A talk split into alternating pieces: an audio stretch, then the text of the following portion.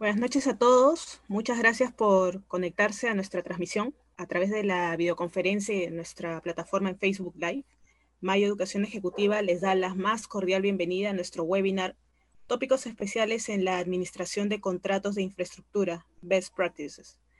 Mientras damos inicio al webinar y esperamos que se conecten más personas, voy a contarles que Mayo Educación Ejecutiva es una empresa dedicada a la difusión del conocimiento que viene promoviendo una serie de programas y talleres de capacitación continua relacionados a la administración de contratos y construction management. Cabe resaltar que cuenta con una red de conferencistas nacionales multidisciplinarios que poseen una trayectoria empresarial destacada tanto en los sectores de ingeniería como en construcción y minería.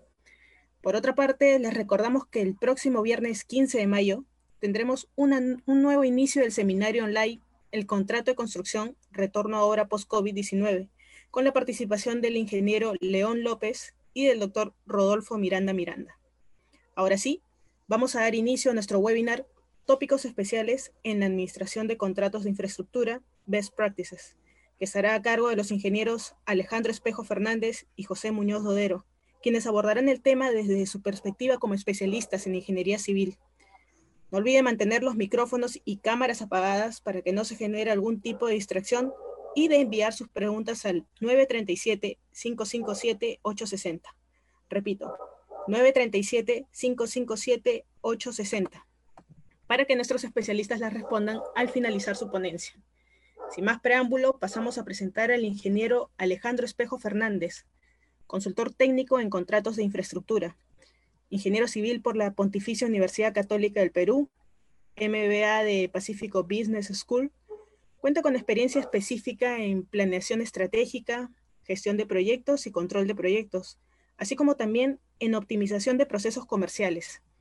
Certificado como Senior Contracts Professional, SCP el 2012, en la Bechtel International Center de Estados Unidos, y como Project Management Professional, PMP, el 2011 en el Project Management Institute experto técnico en gestión estratégica de resolución de controversias contractuales, Time and Coast, en contratos complejos. Es miembro del Colegio de Ingenieros del Perú, del PMI Chapter Perú y de la Asociación Americana de Ingeniería de Costos, AACE. Nos acompaña también el ingeniero José Felipe Muñoz Dodero, director de Navitec, ingeniero civil por la Pontificia Universidad Católica del Perú, miembro del Colegio de Ingenieros del Perú llevando actualmente el programa Virtual Design and Construction, BDC, por el CIFE de la Universidad de Stanford. Es jefe de administración contractual en Graña y Montero con más de 20 años de experiencia profesional en gestión de obras civiles ligados al sector infraestructura y edificación en Perú, Bolivia y Argentina. Asesor en gestión de reclamos, perito en Navitec Perú y consultor en gestión de reclamos en otras consultoras. Ahora sí, procederé a darle la palabra al ingeniero Alejandro Espejo. Bueno, ante todo, buenas noches con todos nuevamente. Pepe, buenas noches. Eh, vamos a dar inicio al webinar, tópicos especiales en la administración de los contratos de infraestructura, conversar acerca de las buenas prácticas, digamos, aspectos claves que hay que tener en cuenta, eh, relacionado obviamente con contratos de, de construcción en el ámbito minero, en el ámbito civil, en el ámbito de edificaciones, en el ámbito de energía, petróleo y gas. ¿Sí? La idea es poder un poco interactuar con ustedes. Sé que tenemos un buen número de, participantes el día de hoy. Y bueno, un gusto nuevamente, Pepe. Estás con, estás con, ya, ahora sí. Un poco, vamos a tratar de, de cubrir varios puntos que en el chat salgan y de eso intercambiar algunas opiniones, de tal manera de hacerlo más dinámico y llegar a la hora. Sí, Vamos. Ok, empecemos. La idea es que nos puedan preguntar y, mientras van apareciendo las preguntas, vamos seleccionando algunas de ellas, si se puede todas, y vamos respondiendo. Ok. Bueno, hoy vamos a hablar acerca de algunos conceptos claves, por ejemplo, vamos a hablar acerca de los métodos de entrega en los proyectos y su relación con el ámbito de la gestión contractual. Hablar también acerca de los procesos de licitación, cuáles son los aspectos claves que tenemos que tener en cuenta cuando licitamos contratos complejos en el entorno de grandes proyectos de infraestructura. Ya pasamos a la parte propia de la administración contractual, yo la llamo gestión del control en la ejecución, ¿no? Unas recomendaciones, buenas prácticas, énfasis que un, un, administrador de contratos o cualquier profesional relacionado a la gestión de contratos en infraestructura tiene que tener en cuenta. ¿no? Finalmente, vamos a hablar acerca de los claims, la resolución de estos, algunos aspectos claves que hay que tener y conclusiones. Ok.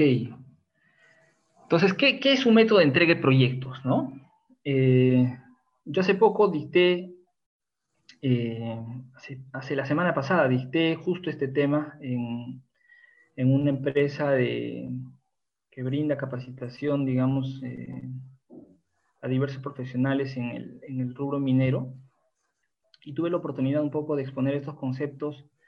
Y me recuerdo partí diciendo de que hoy en día, digamos, desde hace aproximadamente tres años, ya los, uh, los grandes clientes, por así decirlo, utilizan ya, por así decirlo, formalmente estos conceptos que hasta hace no, no más de tres años no estaban definidos formalmente eh, en algún texto. ¿no?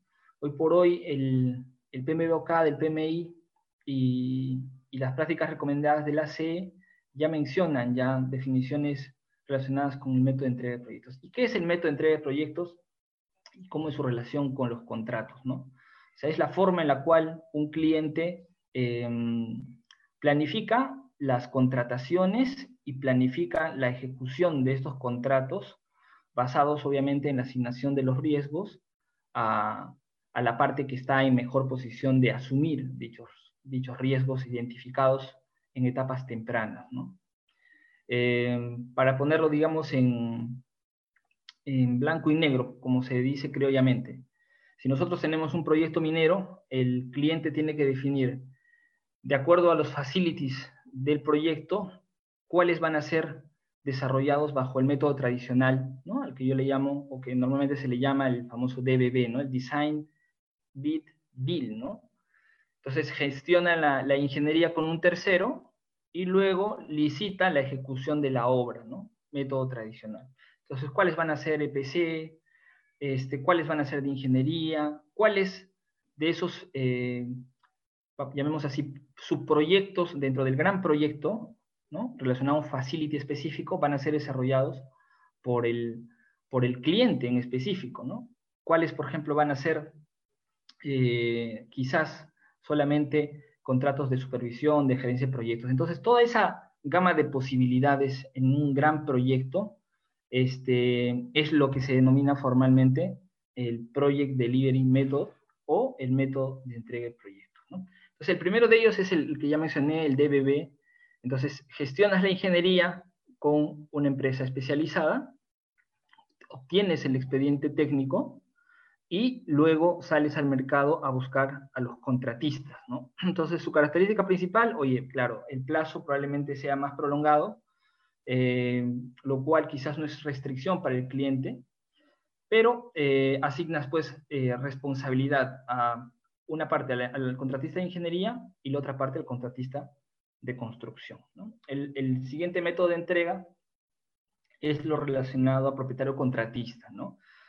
Hay ciertos clientes que tienen un know-how importante, ejecutan proyectos, por así decirlo, desde los años, qué sé yo, 70, por decirles, normalmente son empresas ya que, que tienen muchos años en, el desarrollo de sus operaciones, por ejemplo, las mineras, y ellos con su propio recurso podrían gestionar los proyectos, gestionar los diseños, ellos mismos, este, desarrollar ingeniería o terciarizar una parte de ella, y también con propios recursos podrían ejecutar eh, la gerencia de los proyectos, la supervisión técnica de la ingeniería eh, o hasta, hasta la propia construcción. Entonces, los riesgos ahí es que el, cliente asume riesgo de ingeniería y probablemente riesgo, de construcción.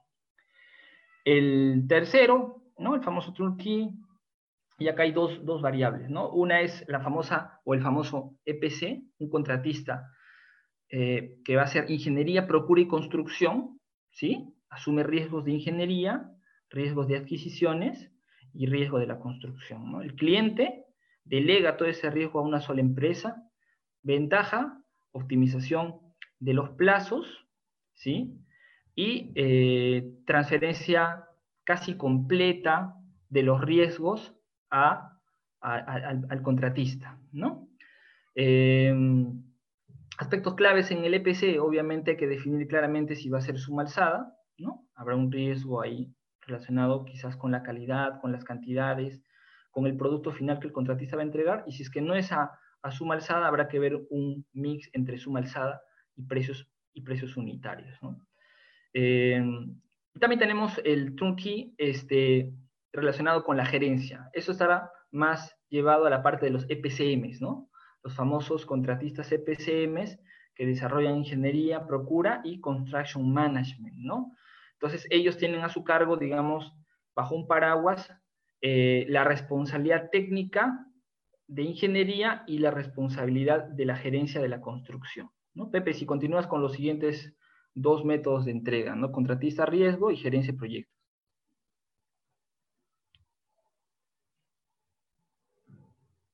Está, está, está sin audio, sin, sin... hoy día estamos mudos. Ahora sí. Acá me preguntan si las diapositivas se podrán dejar así. Claro, ¿por qué no? Em, tú sabes que cuando estaba viendo este, este, esta presentación, ah, no, me, ponía me ponía a pensar que en el tema de la gerencia de proyectos se abre un abanico, ¿no? Este, hay algunos tipos que incluso se comienzan a mezclar los métodos de entrega del proyecto, ¿no? Em, sí. ¿te, acuerdas esa? Hay, una aproximación también ahí en el contratista riesgo de un paper que en algún momento compartimos sobre cómo asignar las responsabilidades en un proyecto.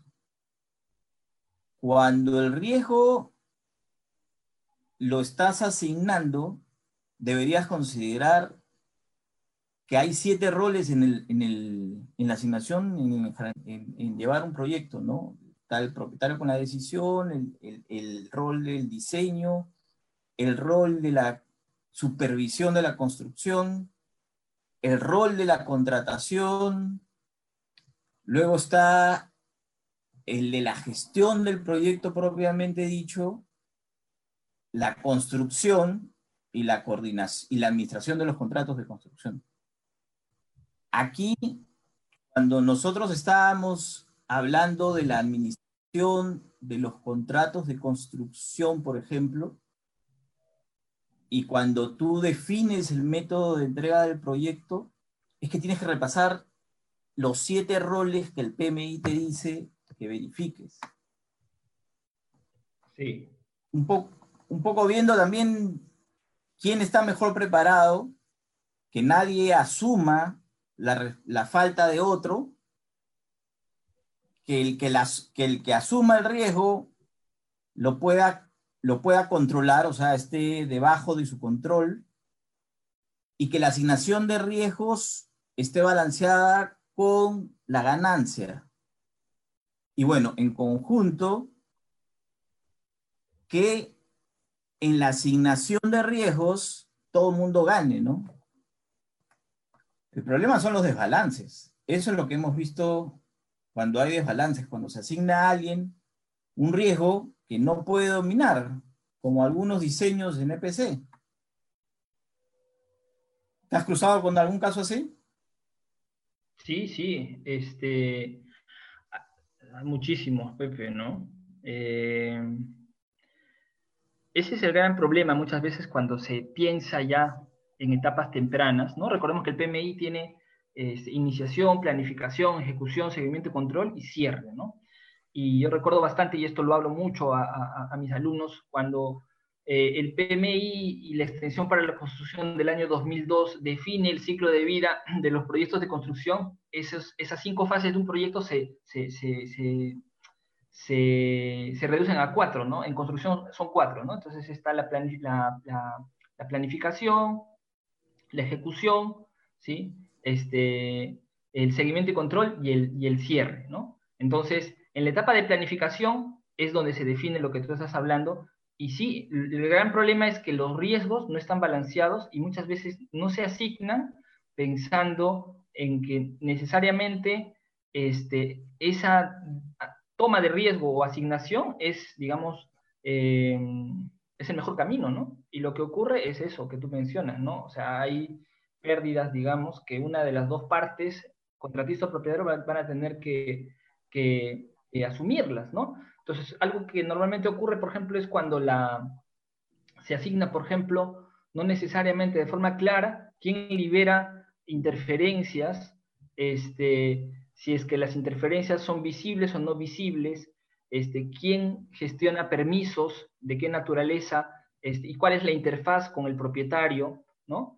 quién eh, aprueba o no la ingeniería, ¿no? Si es que requiere aprobación y si es que esa aprobación por parte del cliente este, genera responsabilidad en él.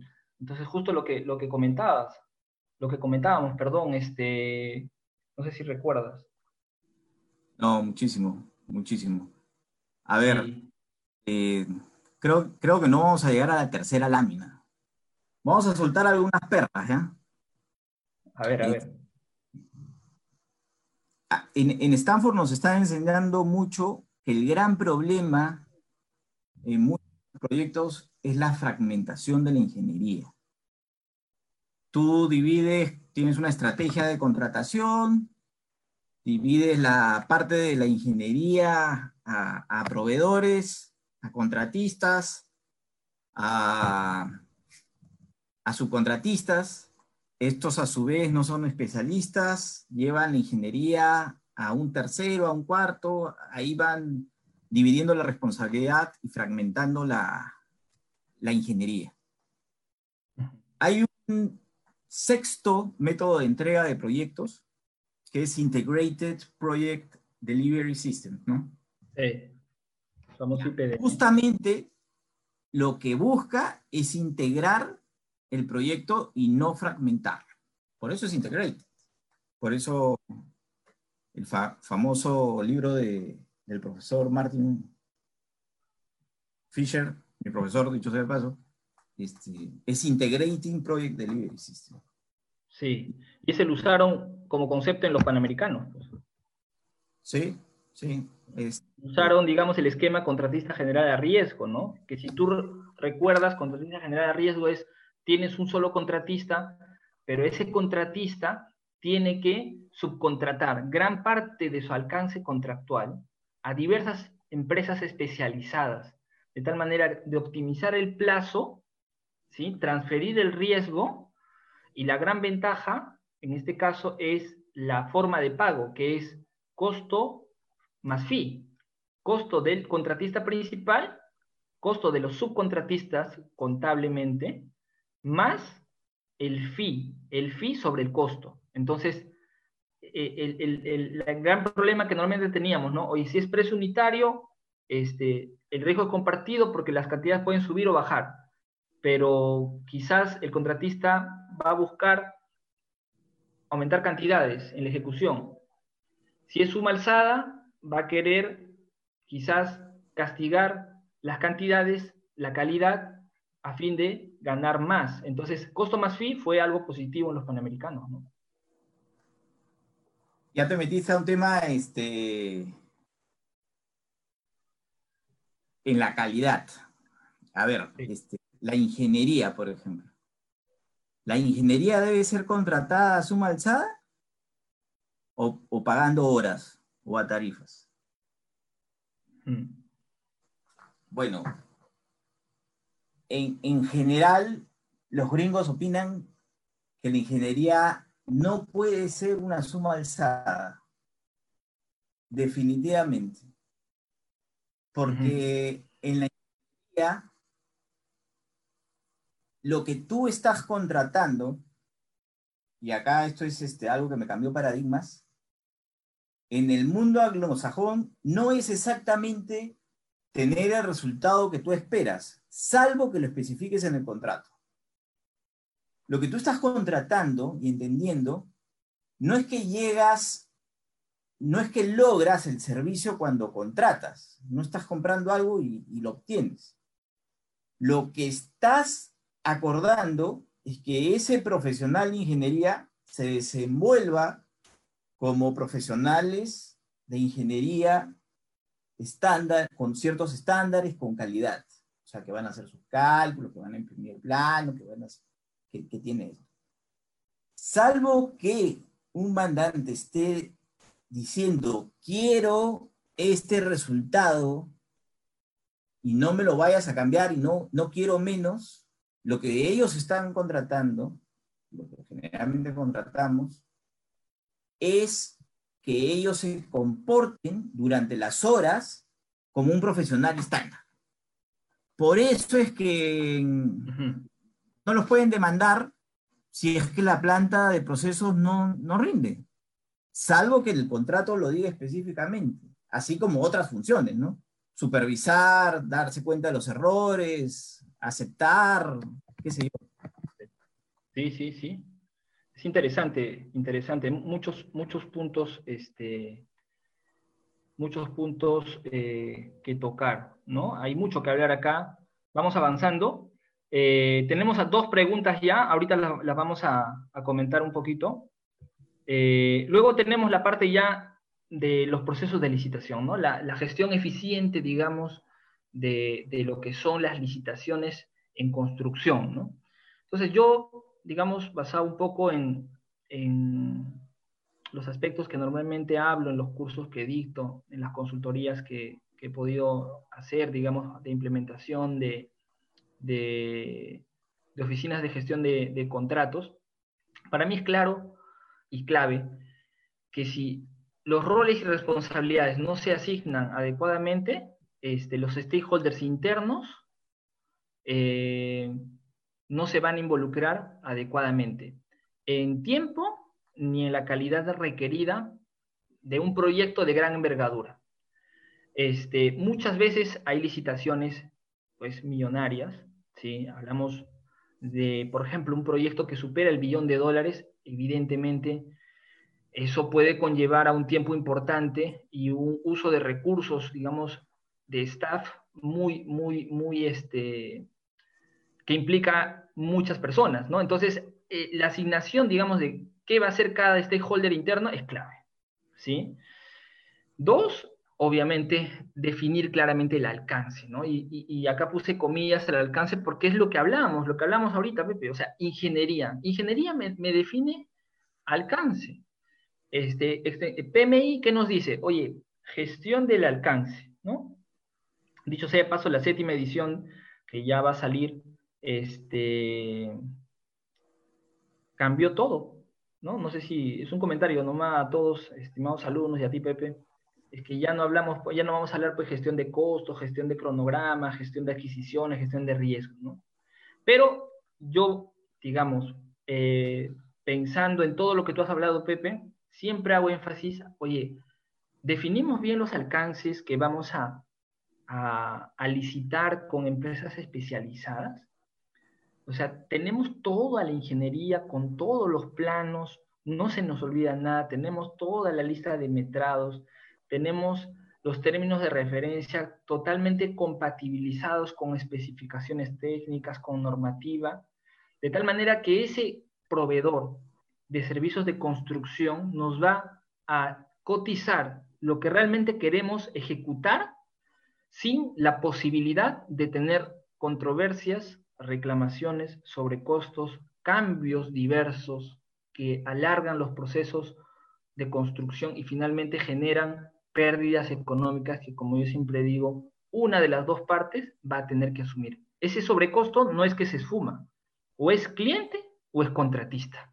Entonces, para mí es clave pensar alcance y lo que tú decías, Pepe, ingeniería previamente. Si me voy por el método de entrega tradicional, tengo que tener o cumplir, mejor dicho, los suficientes procesos de control para que esa ingeniería sea la que yo realmente necesito y que voy a entregar a un tercero para que se ejecute la, construcción. Tercer bullet, este, definición y compatibilización entre documentos de licitación, ¿no? Algo que muchas veces no se hace, ¿sí? Este, generamos alcances, términos de referencia, service requisition, el nombre que fuese, ¿no? Dependiendo de los procesos organizacionales de las, de las compañías que fungen de clientes. Entonces tiene que haber una compatibilización, ¿no? O sea, el anexo A del contrato calza perfectamente y cuadra con lo que es el alcance, con lo que son especificaciones. Este, obviamente hay que integrar también este, claramente los formularios que, que se van a utilizar en el proceso de licitación. Normalmente las buenas prácticas te dicen, tienes que usar formularios comerciales dónde está el presupuesto, cómo vas a presentar el, análisis de precio unitario, cómo vas a presentar el desglose de gastos generales, cómo vas a eh, presentar el costo de mano de obra vestida, cómo vas a presentar las tarifas de los equipos, etcétera, etcétera, etcétera, a nivel económico, a nivel comercial. Y luego viene, obviamente, los formularios que no son este, menores en términos de importancia que la parte comercial, los formularios técnicos. Y estos tienen que ser, obviamente, todo lo que yo voy a requerir de esta empresa que me está cotizando para evaluar técnicamente su oferta. Entonces, ¿qué tenemos? Oye, los planes de gestión de proyecto, los planes de ejecución, el plan de montaje, el plan de movilización, plan de seguridad y medio ambiente, ¿sí? Formulario de, de exclusiones a la oferta, ¿sí? Se de, de, los, de los principales, digamos, stakeholders del contratista, experiencia este, en proyectos similares, etcétera, etcétera, etcétera. ¿no? Y de ahí ya vienen los siguientes puntos que, que lo puedes comentar, Pepe. ¿Cómo vas a evaluar para no, no tomarte pues, este, más del tiempo que el proyecto necesita? Y las actividades de preadjudicación. Acá hay, acá hay que hacer una diferencia que a mí me costó entender. A ver, en, el mejor estándar que yo he visto es que haya gente que se dedique a formar contratos y, y, esté ahí todo el día. Tiene mucha interacción con gente de ingeniería, si es que pertenece a una gerencia de proyectos contestando un poco a la burocracia que nos preguntaba Pablo, sugiero comentar sobre la carga burocrática asociada a cada alternativa. Eh, debería decir que en la etapa de formación, cuando uno no contrata a una empresa entregándole toda esta responsabilidad, que es un gerenciador de proyecto, una oficina especializada, en, emitir, tiene muchísima, muchísima más carga. Muchísima más carga. El mejor estándar que yo he visto es cuando una empresa especialista en formación de contratos y gerenciamiento de proyectos lleva en su software o en su metodología un orden para combinar todos los todos los documentos, llevar el registro de cómo se entregaron, cuáles versiones se entregaron durante el proceso de licitación, sobre todo técnicos, y de ahí, durante el, ya después de la adjudicación, cuáles versiones se entregaron, cuáles revisiones se entregaron. Ese es un muy buen estándar que lo puedes hacer si es que estás dentro de una empresa especializada y el módulo de ingeniería se combina con el módulo de contratación, de, licitación, con, la experiencia que, tengo. Cuando he estado en el otro rol, en donde yo contrato una ingeniería aparte, yo salgo a licitar como mandante y, este, y después contrato una supervisión y al contratista, obviamente la carga es mucha y si la documentación de ingeniería,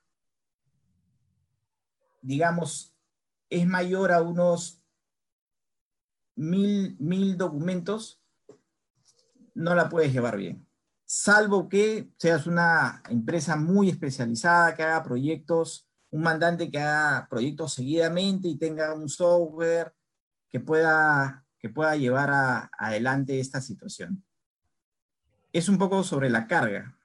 Entonces, luego de la, de la formación está la administración contractual y el mejor estándar que yo he visto es gente que luego hace el cierre del contrato. Gente especializada que no es el administrador contractual, que viene y se encarga de hacer los cierres de ese contrato. Ahí se divide un poco entre una oficina de claims, si es que los hay, o gente que está especializada ahí en ese cierre. Ah. Parece mentira, pero las cosas que recomienda el, PMI de manera general, la ACE, tienen sus razones de ser. Hay perlas por todos lados en, el tema de la, definir claramente el alcance, ¿no? Sí, correcto, ¿no? Acá preguntaban un poco acerca de si en China, India y Rusia siguen el PMI, sí, probablemente, ¿no? Quizás no en... En, en, en castellano. Sí, sí, o sea, Sí, el PMI está en inglés, ¿no? Se lo usan en todo el mundo. Eh, sí, el PMI, el PMI, es una guía, ¿no? Sí, definitivamente, pero son, yo siempre digo, ¿no? Hay, hay buenas prácticas en la industria y hay prácticas recomendadas, que son de instituciones como el PMI, el ACE, la Society of Construction Law del Reino Unido, este, etcétera, etcétera, etcétera, ¿no? Entonces, siempre hay que tratar de apoyarse en esas buenas prácticas para, para un poco tomar, digamos, la, la mejor información y poderla, poderla, digamos, digerir y poderla quizás aplicar en ciertas organizaciones, ¿no? Eh, ok, continuemos. A ver. Siguiente lámina. Entonces ya pasamos a la administración de los contratos, ¿no? Gestión del, control en la ejecución ya. Se firma la carta de adjudicación, se firma el contrato, tenemos que empezar ya a gestionar. ¿no? Nosotros, como gestores contractuales, tenemos que tener énfasis en, la gestión de las comunicaciones. ¿no? Entonces, comunicaciones comerciales, comunicaciones técnicas, hay que tener mucho énfasis en aspectos de forma y aspectos de fondo, ¿no? redacción, y transmitir lo que queremos transmitir en, en, esas cartas que normalmente usamos a la contraparte, ¿no? Em, y en la parte técnica, obviamente hay que saber también transmitir adecuadamente los documentos a través quizás de software que permitan el intercambio de ida y vuelta de la información técnica. ¿no? Si hablamos de un proyecto grande de infraestructura este, minera, probablemente tengamos mucha información técnica. ¿no? Entonces hay que planificar adecuadamente cómo se van a gestionar estas comunicaciones. ¿no? Gestión de riesgos, siempre, ¿no? Desde etapas tempranas de los proyectos, ¿no? Eh, analizando adecuadamente los riesgos para tomar la mejor decisión de qué método de entrega vamos a utilizar. Gestión de riesgos en la etapa de licitación también, ¿sí? pensando en asignar los riesgos a la parte que está en mejor posición de hacerla, de, gestionarla, perdón. Entonces, la gestión de riesgos es integral este, y completamente, digamos, aplicada en la gestión contractual. ¿no? Y en la parte ya de administración de contratos, este, hay que generar una matriz de riesgos contractuales, hay que hacer quizás, este, siguiendo nuevamente los procesos del PMI, ¿no? Tenemos eh, planificación de la gestión de los riesgos, tenemos la identificación de los riesgos, podemos hacer un análisis cualitativo y cuantitativo, lo cual no es complicado, y lo que yo recomiendo siempre es tratar de implementar un plan de acción de respuesta a los riesgos. Y esto llevado a, digamos, aterrizado, digamos, en la gestión contractual es, es eh, de suma importancia, ¿sí? Pepe, los siguientes. Coméntanos un poquito la gestión de los cronogramas, cambios y calidad. La gestión del cronograma con sus especialistas. Eh, si yo soy constructor, yo diría que hoy en día es sumamente importante tener gente que que domine bien los conceptos, los softwares, y, y ahí no puedes fallar o, digamos, ser un poco obsoleto procedimientos, ¿no? Sí. Tiene registrado la gestión de cronograma, que lo vamos a ver después con, con, con el tema de claims, llevar tu control mensual, semanal. Esa gestión de riesgos es mucho, muy importante para los contratistas.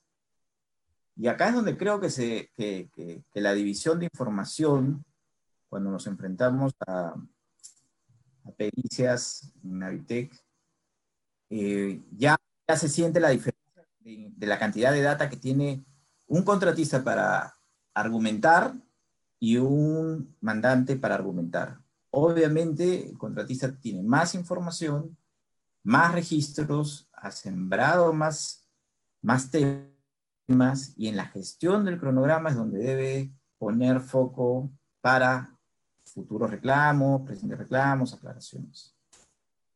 Eh, la gestión de cambios suele venir dictaminada por los mandantes en muchas ocasiones, pero cómo lleva los costos el contratista para los cambios es una cosa fundamental. El sistema de clasificación de las horas hombre o de las horas máquina es decisivo para un contratista a la hora de hacer la gestión de cambios y cómo, cómo los asigna nada, nada nuevo seguramente para mucha gente que nos, nos escucha. Está la gestión de la calidad. Eh, y digamos, el control de ejecución en conjunto. Eh, a ver. Pregunta, pregunta para ti. ¿Has visto realmente en alguna oportunidad gestión de riesgos aplicado en algún proyecto y llevado, llevado a cabo así como, como dictan todos los libros y todo lo demás, es difícil, ¿no? Pero sí, sí, sí, sí, se lleva, ¿no? lo que pasa es que acá hay que entender, hay que entender y hay que entender obviamente que hay proyectos y proyectos, ¿no? Este, yo he estado en proyectos de por arriba de, del billón de dólares y, ahí sí tienes los recursos, ¿no? Y tienes, digamos, la, eh, digamos, la, la, necesidad obligada, según contrato, de tener alguien que gestione riesgos. Y sí, se tiene el plan de gestión de riesgos, se, se, evalúan, este, se identificaron los riesgos, se actualiza la identificación de los riesgos y se hacen todos los procesos que te he dicho. Y a nivel, digamos, ya más, más este, más cotidiano, por así decirlo, en proyectos en zonas urbanas, también lo he visto. Eh, hace poco, por ejemplo, realicé una consultoría para, para un proyecto en Puno y ahí, digamos, el, objetivo era, oye, realízame el, plan de, o hazme, digamos, el plan de gestión de los riesgos contractuales, ¿no? Este, basado en la gestión de riesgos como teoría que el PMI dice. Entonces, eh, tú sacas el plan y luego alguien tiene que desarrollar los procesos subsiguientes, ¿no? Entonces, sí, sí lo he visto, Pepe, ¿ah? y, tiene mucha, mucha, mucha importancia. Eh, yo creo que algo que va a diferenciar de acá a un tiempo a un profesional eh, que quiere ser eficiente en la administración contractual es el manejo de los conceptos de gestión de riesgos, pero aplicado a contratos. Exacto es lo mismo hacer gestión de riesgos de la obra o a nivel de proyecto, no. O sea, acá es tu contrato, ¿qué eres? Contratista, ok, bien. Entonces, identifícame cuáles son las cláusulas que tienen más riesgo, ¿no? Puedes aplicar Pareto, ¿no? Puedes identificar ese 20% de, de, cláusulas eh, o aspectos contractuales que te van a dominar el 80% de las consecuencias. Entonces, yo creo que ese, digamos, es lo que va a ser diferente a, eh, los profesionales que, administran los contratos. ¿no? Sí. la, matriz de riesgos del contrato es una de las cosas que mejores resultados da. ¿Sí? Es ya un poco más, más que en el mismo proyecto, yo creo que la gestión de riesgos en contratos es una cosa más aterrizada, que se está llevando hoy en día. Sí, acá algunas preguntas de Pablo. Pablo Cosio dice, ¿en cuál de las gestiones está el análisis de perdón, constructibilidad a lo largo de la construcción? Bueno, acá, digamos, desde el punto de vista contractual, este, eh, probablemente no sea específico, ¿no? De, los gestores contractuales, quizás eso se realiza a nivel de proyecto, pero sí, sí, sí se desarrolla, ¿no? Puede, puede hacerlo el área de producción, construcción, el área de, de, ingeniería de terreno, ¿no? Como soporte de repente a, al área de construcción, ¿no?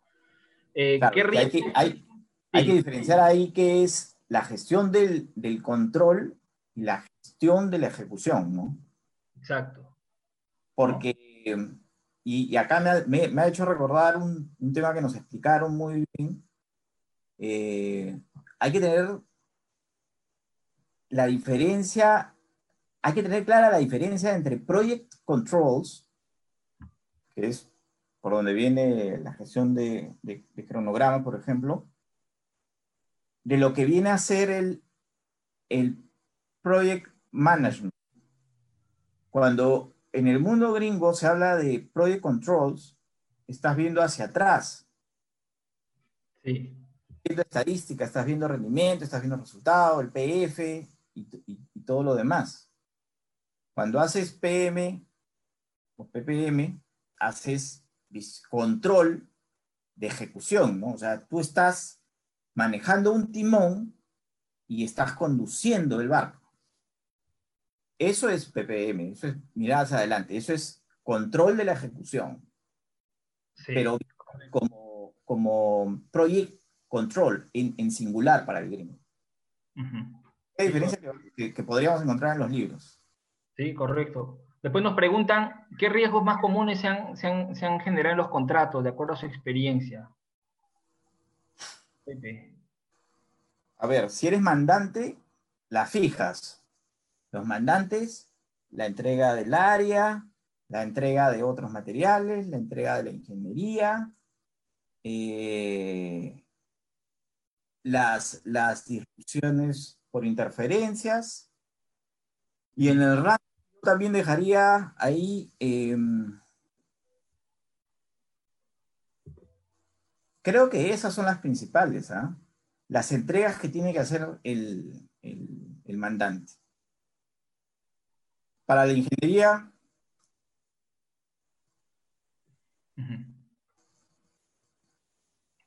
¿Tú tienes algo de ingeniería? Este, ¿Riesgo de qué? ¿De ingeniería, dices? Sí. Yo pondría en primer lugar el tema del fraccionamiento de la ingeniería, y ese es para el mandante, para la empresa de ingeniería, para el contratista. El riesgo de la ingeniería es, es, este, es de las cosas menos manejadas. Creo que es uno de los riesgos más comunes encontrar que cuando se fracciona la ingeniería, crea riesgo. De hecho, crea riesgo porque cuando no, cuando fraccionas la ingeniería, lo cual no está mal, pero tienes que gestionar la integración de esa ingeniería. ¿Cómo se van a comunicar? ¿Dónde se van a comunicar? ¿Cuáles son las métricas para, para integrar esa ingeniería? ¿Qué resultados está dando esa integración? Por eso, por eso es que cuando tienes varias empresas proveedoras de servicios, se llega hasta el coworking, el co-location, o sea, que todo el mundo esté en un big room trabajando en conjunto para que puedan conocerse, entablarse, y cuando no lo puedes hacer, bueno, que por lo menos estén una semana al mes, que llegue la empresa que, que no puede estar ahí permanentemente para una sesión intensiva de ingeniería interrelacionada, ¿no? Sí es increíble la cantidad de problemas que, se causan por transmitir la información de un lado, de una computadora a otra computadora. es un gran riesgo. Por eso es que se han creado todo el desarrollo BIM, para que la información esté en un solo lugar, para que no esté en, en tanques aislados, donde a veces no se puedan ver por la parte lo tiene que ver. Hacer más transparentes los procesos y, y es, eso son los riesgos de la ingeniería. Yo fuera de la empresa de ingeniería, los grandes riesgos están en los contratos a suma alzada. No me cansaré de defender que eso no es beneficioso para una, una óptima calidad. Sí, correcto.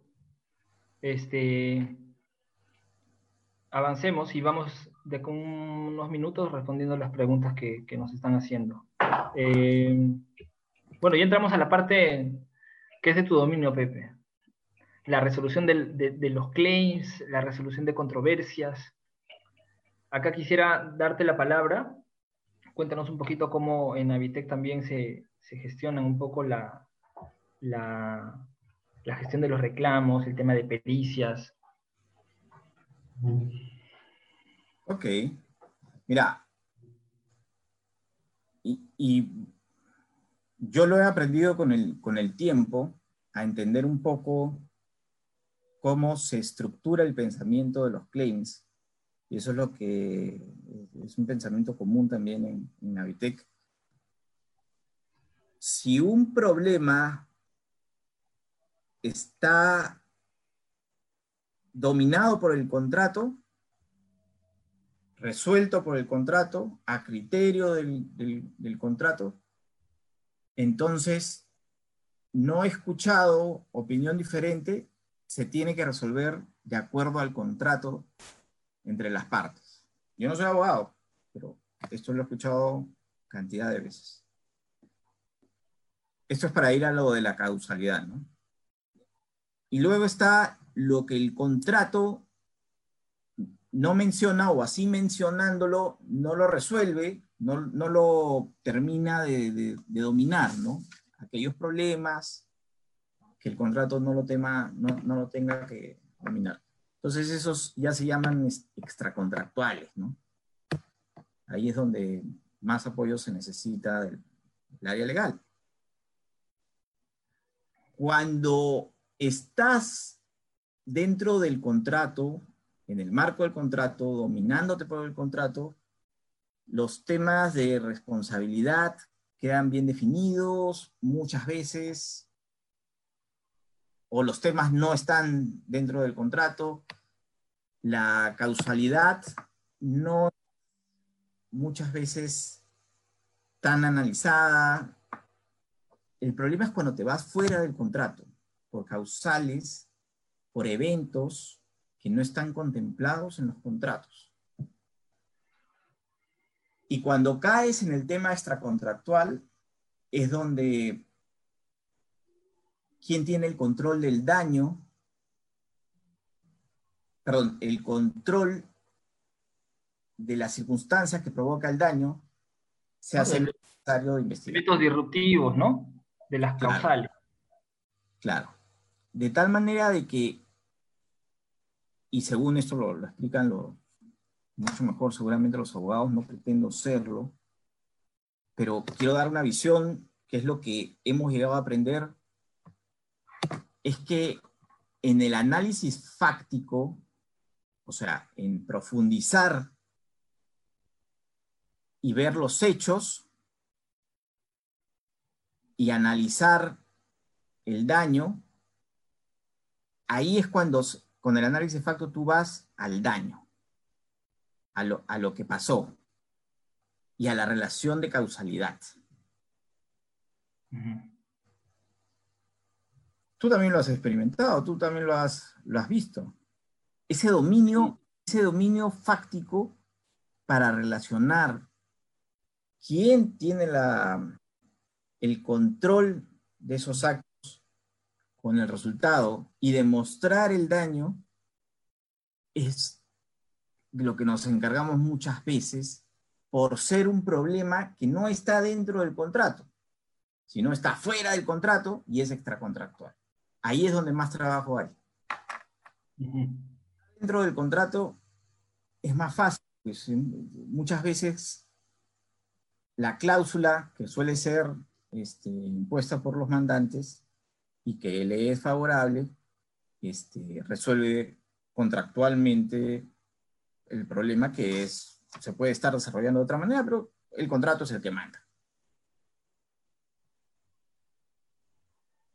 tú también debes haber enfrentado a otras causalidades en los reclamos. Sí, no, o sea, definitivamente acá si hablamos de reclamos, el vínculo causa, el, el, análisis causa-efecto, digamos, es, es, muy importante, ¿no? Si la causa eh, no está claramente, digamos, eh, plasmada en documentos contemporáneos, no, no tiene trazabilidad con otros documentos, este, y esta no se puede obviamente vincular a un, eh, a un impacto, ya sea en plazo o costo, simplemente, este, como yo digo, el, el claim es, este, es cojo no es, digamos, una controversia, digamos, que, que, pueda ni siquiera ser revisada, ¿no? Y más, más anterior a ello, inclusive el análisis contractual que tú decías, este, si, si, la, si, la, si el contrato no soporta un claim, este, los siguientes análisis que uno puede hacer no tienen, no tienen mucho, mucho salvo, salvo que estamos, que, que estuviésemos en un, en un arbitraje, ¿no? Entonces, un poco comentando los bullets que están acá, ¿no? Causalidad, la presentación de los reclamos es muy importante, ¿sí? Eh, si eres contratista, recuerda, probablemente tengas oportunidades posteriores a, la primera presentación de, sustentar tu, reclamo, pero la primera presentación es clave. Entonces hay que saber estructurar este, el, reclamo, ¿sí? Hay que narrar los hechos, hay que hablar de la parte contractual, de antecedentes, hay que hablar de de, las causales que han impactado y saberlo, digamos, este, estructurar adecuadamente para que el cliente entienda y para que tu claim pueda tener, digamos, este, mayores posibilidades de éxito, ¿no? En ser, uno, analizado, entendido y obviamente lo que como contratista uno quiere, este, se le reconozca lo que se solicita. Y ya viene la parte de análisis de los reclamos, ¿no? Que es un poquito lo que ya, ya comentamos también si eres cliente, probablemente también tengas que revisar los reclamos y evidentemente para revisarlos tienes que enfocarte uno. Eh, el contratista tiene que demostrar que hubo un cambio en la condición establecida en el contrato, tiene que haber podido, digamos, eh, asignar la responsabilidad al cliente y tiene que haber podido cuantificar y sustentar técnicamente lo que este, lo que tiene que ver con su pretensión, ¿no? Luego la ahí, parte... Ahí solo, ahí lo que estamos mencionando es la parte técnica, ¿no? Ya el tema de negligencia, culposidad, eso lo dejamos fuera de nuestro, de nuestro ámbito técnico. Sí, correcto, ¿no? Y luego, claro, para resolver una controversia muchas veces a nivel de trato directo o mesa de negociación, tienes que tener excelentes habilidades de negociación. Pues.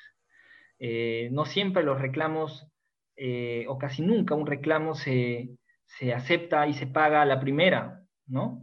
Un reclamo sufre evoluciones, ¿no? Y, casi siempre las partes, eh, antes de irse un arbitraje y querer resolverlo de buena fe, se tienen que sentar y conversar. Entonces, tienes que entender que los procesos para tener eh, una negociación exitosa tienen que ser cumplidos a cabalidad, ¿no? Entonces hay diversas técnicas de negociación que hay que este, seguir, ¿no? Recomendaciones. Este, yo siempre digo, ¿no? Se tiene que planificar las sesiones de negociación internamente, tienes que definir un líder negociador y si vas a aplicar alguna estrategia específica, tienes que este, conversarla con el equipo, ¿no? Sí, hay, hay, hay varias, varios tips, eso da para mucho. Eh, me gustó la vez pasada que presentaste un curso sobre eso. Estaba bien organizado. Sí, sí, presentamos un curso de habilidades de negociación, habilidades directivas, ¿no? Vamos a, antes de pasar a las conclusiones, Pepe, leemos algunas, algunas preguntas ya para finalizar. Eh, bueno, acá justo mencionaban que, que en la refinería sí se tenía un especialista en gestión de riesgos, claro, un proyecto de la envergadura de la refinería de Talara, seguramente era importante, imprescindible y obligatorio tener a alguien en gestión de riesgo. Acá Denis Córdoba Campos te dice. Hola Denis.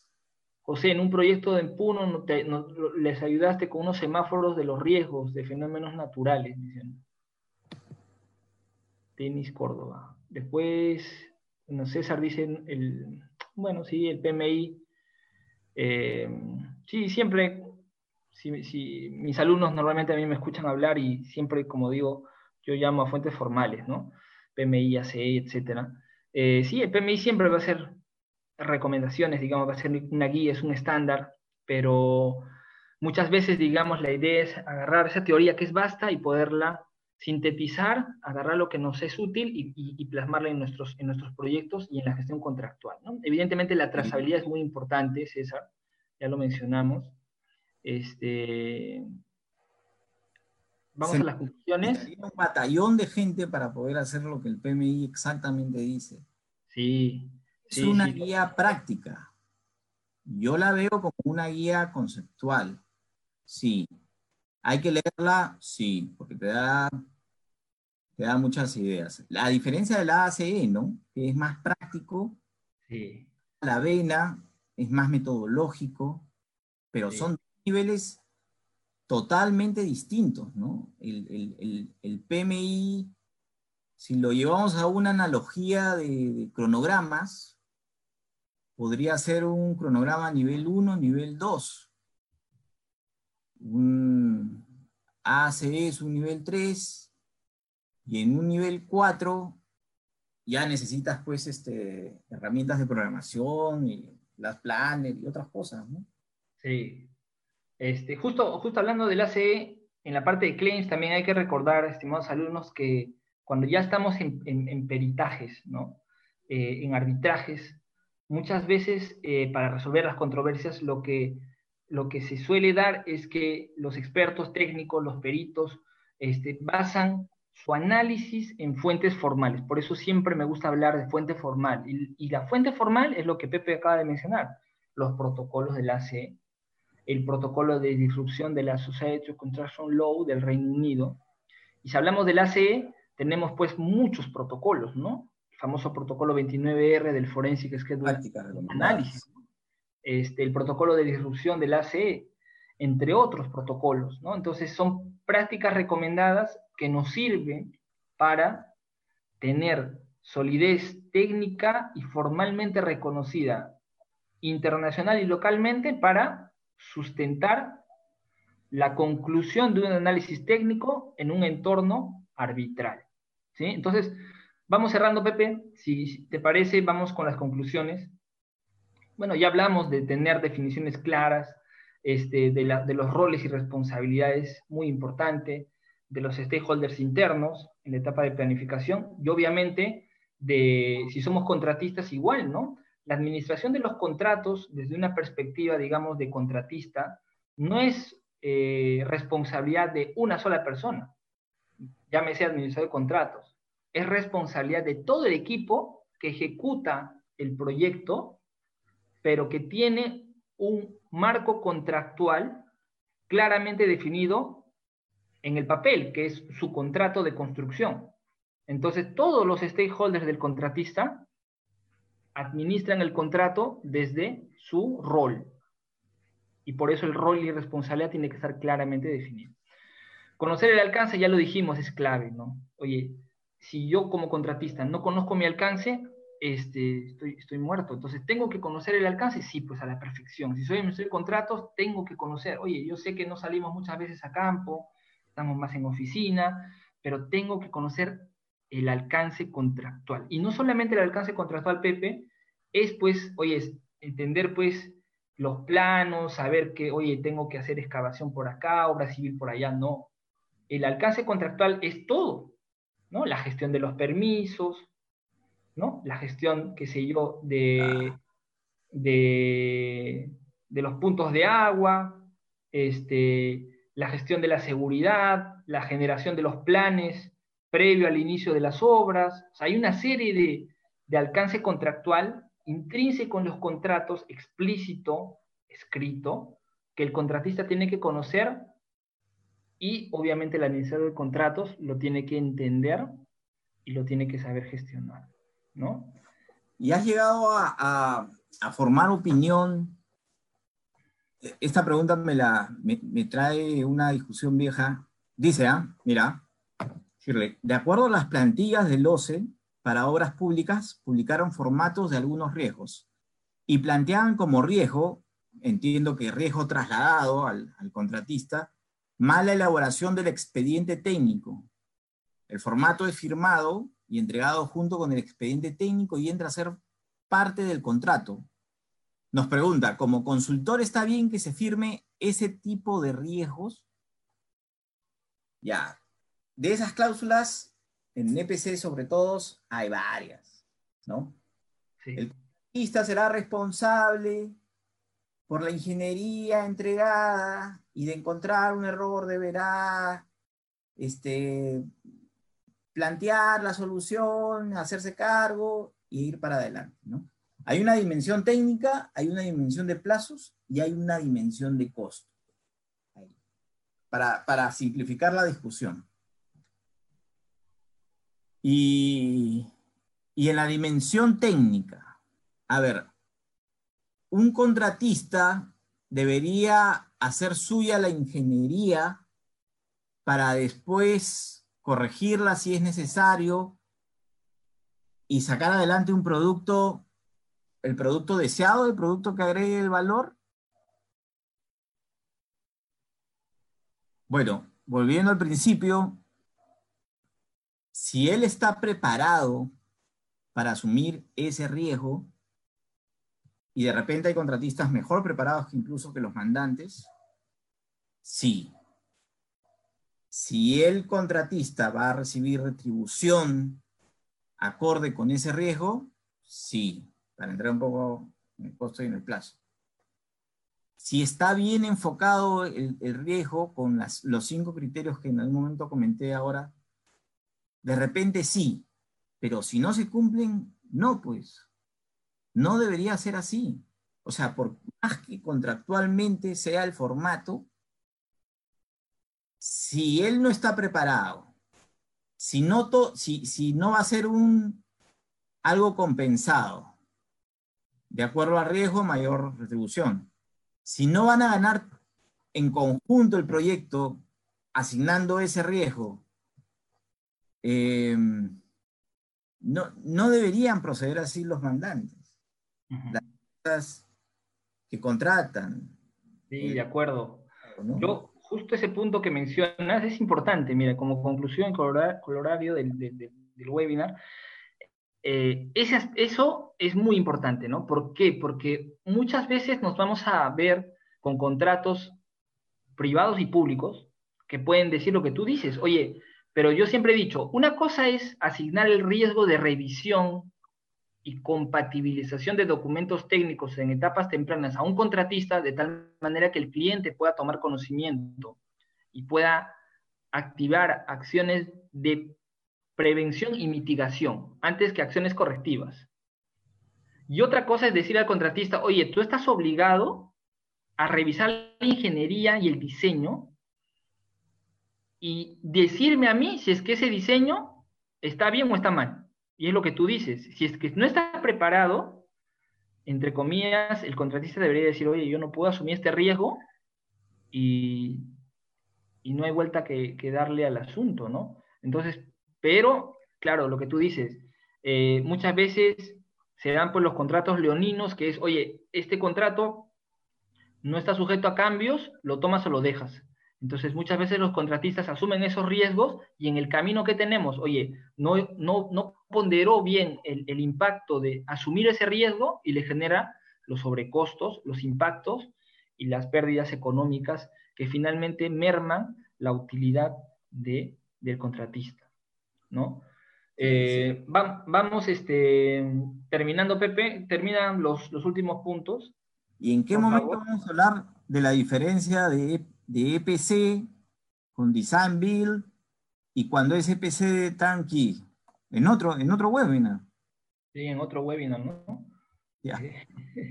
ya no nos da el tiempo, pero ya lo comentamos un poco al inicio, ¿no? Sí, claro. Sí. Igual, ya saben.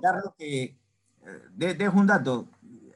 esas diferencias me quedaron claros cuando hay un, buen autor, Robert Cushman, se los recomiendo a todos, un excelente autor, este, trata eso en, dos de sus libros. Ok, vamos, vamos. Conclusiones. Sí. nos quedamos en la parte de conocer el alcance y, bueno, ya entrando a la parte de entender las obligaciones contractuales que también ya comentamos, ¿no? Muy importante conocer a cabalidad cuál es mi obligación. Si tengo que suministrar materiales, si tengo que suministrar tuberías, si tengo que suministrar personal especializado para soldadura, oye, yo como cliente tengo la obligación contractual de cumplirlo en plazo adecuado y en calidad adecuada, conforme, digamos, lo especifica en el contrato, ¿no? Y de la misma forma el contratista. Muy importante los detalles, ¿no? Este, los detalles, digamos, finos en términos, digamos, de asignación, cantidad, este, es, es, es relevante, ¿no? Énfasis en gestión de comunicaciones y riesgos, pensando siempre de que vamos a tener controversias, y pues la naturaleza y la relación muchas veces antagónica entre contrapartes, cliente y contratista, hace que vamos a tener claims, controversias. Sumado al hecho de que los alcances y las ingenierías no siempre son eh, buenas, entre comillas, eh, vamos a tener problemas. Entonces, la parte que está eh, mejor en posesión de documentación contemporánea, digamos, y de calidad, y en cantidad suficiente, va a ser la que va a estar en mejor posición. Y evidentemente, casi siempre el contratista tiene la posibilidad de documentar diariamente a través de los reportes diarios, los reportes semanales, los mensuales, a través de cartas, digamos, al cliente, comunicando las diversas causas que le estarían generando este, el, no el no poder cumplir la planificación de los trabajos físicos de ejecución. Bueno, y hasta acá, estimados alumnos, eh, Pepe, que te agradezco. Te agradezco mucho el, poder compartir el webinar conmigo. Muchas gracias a todos. Eh, Pamela. Sí, eh, queremos agradecer a nuestros dos expositores por esta excelente presentación. Del mismo modo, agradecemos a nuestros participantes por su tiempo y por formar parte de un nuevo webinar. Les recordamos que esta sesión la podrán encontrar en los próximos días en nuestro canal de YouTube, Mayo Educación Ejecutiva, y como Mayo ED Podcast en Spotify.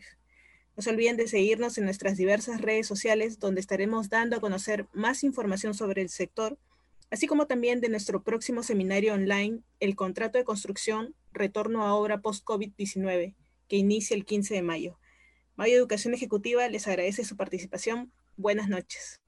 Buenas noches. Yo solamente para finalizar, se han quedado algunas consultas ahí, igual eh, que he dicho en los anteriores webinars, Pepe, yo sé que vas a compartir esto conmigo. Eh, nos pueden escribir tanto a José como a mí y nos pueden hacer las consultas que, requieran. Y nada, este, ha sido un placer enorme poder compartir esta hora con, con todos ustedes. Hemos tenido una buena cantidad de participantes. Y a ti, Pepe, gracias, Pamela. Este, un gusto. Buenas noches.